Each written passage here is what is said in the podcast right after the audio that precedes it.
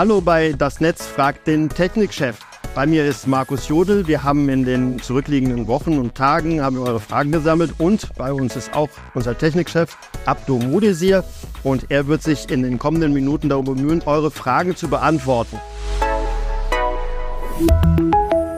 Ja, Abdu, lass uns gleich richtig einsteigen voll. Ein Zuschauer wollte wissen, wie sieht es bei uns aus mit XGS PON? Das heißt also symmetrische Anschlüsse mit bis zu 10 Gigabit. Ja. Heute grundsätzlich setzen wir GPON. Das ist dann die Anschlüsse bis zum 2,5 Gigabit per Second, typischerweise 1 Gigabit per Second. Ähm, wie sitzt denn bei uns? Wir setzen auch teilweise XGS-PON, vor allem in äh, geforderte Gebiete. Mhm. Breitere auszurollen braucht Zeit, aber ein Mischbetrieb ist auch möglich. Das heißt, wenn wir das denn von heute GPON auf XGS-PON gehen möchten, müssen wir teilweise nur diese kleine Teil der SVP, äh, SFP austauschen. Das ist, was wir brauchen.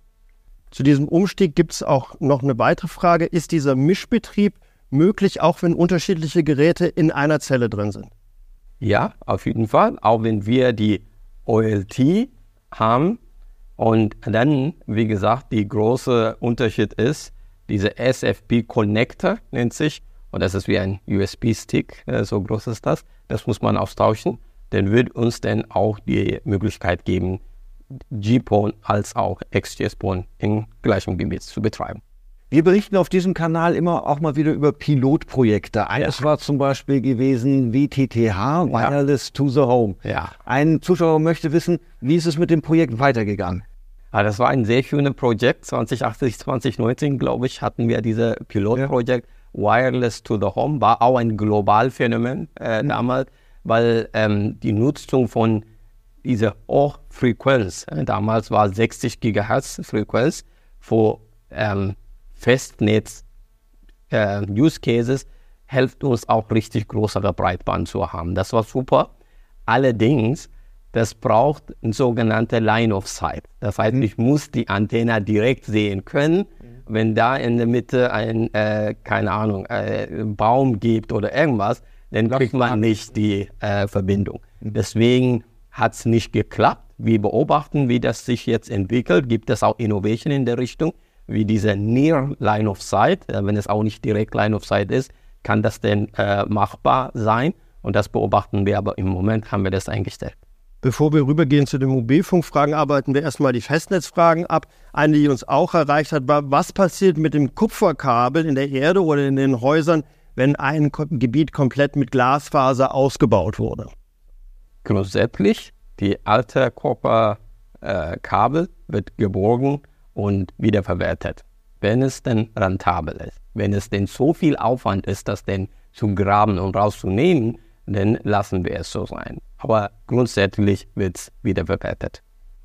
Dazu passt auch eine Frage. Äh, 2030 soll, Ziel der Bundesregierung, jeder einen Glasfaseranschluss in Deutschland haben. Ja. Gibt es einen Zeitplan bei uns für die Abschaltung des Kupfernetzes? Im Moment haben wir keine konkrete Zeitplan, wann wir das Kupfernetz abschalten. Und da gibt es auch einen guten Grund, weil es gibt so viele Voraussetzungen, ja? sei es denn auch regulatorische Voraussetzungen wie von BNetzA. Wichtiger vor allem ist, wir wollen sicherstellen, dass wir unsere Kunden mitnehmen.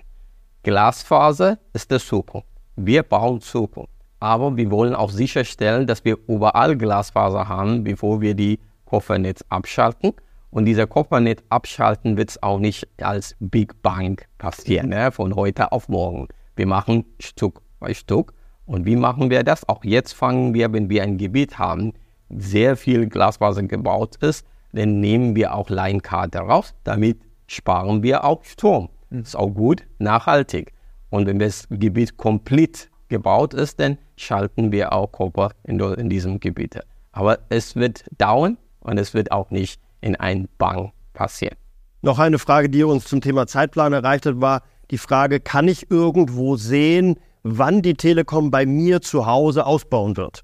Denn heute sieht man im Internet, wenn man da die, seine Adresse eingibt, höchstens eine Vorschau von drei Monaten. Ja, das ist richtig. Wir, ähm, man kann es im Internet schauen, genau nur limitiert auf diese Vorschau vor drei Monaten. Das hat auch einen guten Grund, weil wir so weit wie möglich zuverlässig sein und, ähm, und wenn wir dann unsere Plan, wir haben einen Plan, wie wir in den nächsten fünf Jahren äh, Plan äh, bauen, wenn wir das denn jetzt alles am Internet setzen und der Kunde sieht, bei ihm zu Hause kommt dann nächstes Jahr und tatsächlich die Planung ändert sich, dann führt zu Enttäuschung. Deswegen ist auch gerne diese drei Monate behalten wir und das ist auch der richtige Zeitpunkt. Und äh, Zuschauer wollen natürlich, also der, der, der, Wunsch ist immer, baut bei mir aus. Kann ich gegebenenfalls äh, die Telekom irgendwie so ein bisschen anstupsen, damit es äh, an dem eigenen Ort schneller geht? So. Erstmal ähm, meldet euch mal euer Interesse, ja, das, das hilft uns auch. Zweitens, ähm, der, wenn wir ein Gebiet aussuchen, das muss auch wirtschaftlich sein, ja, ähm, oder pushen wir auch vor Förderung. Das kommt auch. Da kann auch ein Kunde helfen und schauen, ist das denn gefordert in dem Gebiet. Und drittens, wir versuchen und wir bauen im Moment auch viel mehr als alle Wettbewerber zusammen. Wir kommen fast in jedem Gebiet und da versuchen wir mehr. Aber am besten, was der Kunde machen kann, ist, meldet euch und registriert euch im Internet.